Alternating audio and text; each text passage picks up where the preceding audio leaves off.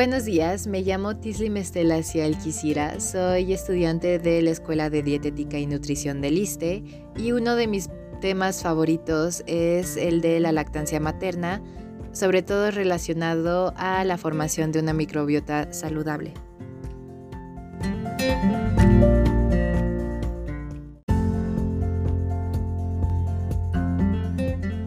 Realmente se trata de un tema muy nuevo, en el cual aún nos falta mucho por investigar, descubrir y entender. Sin embargo, ya somos conscientes de lo benéfico que una microbiota saludable puede ser y la influencia que posee en los primeros meses de vida en su desarrollo.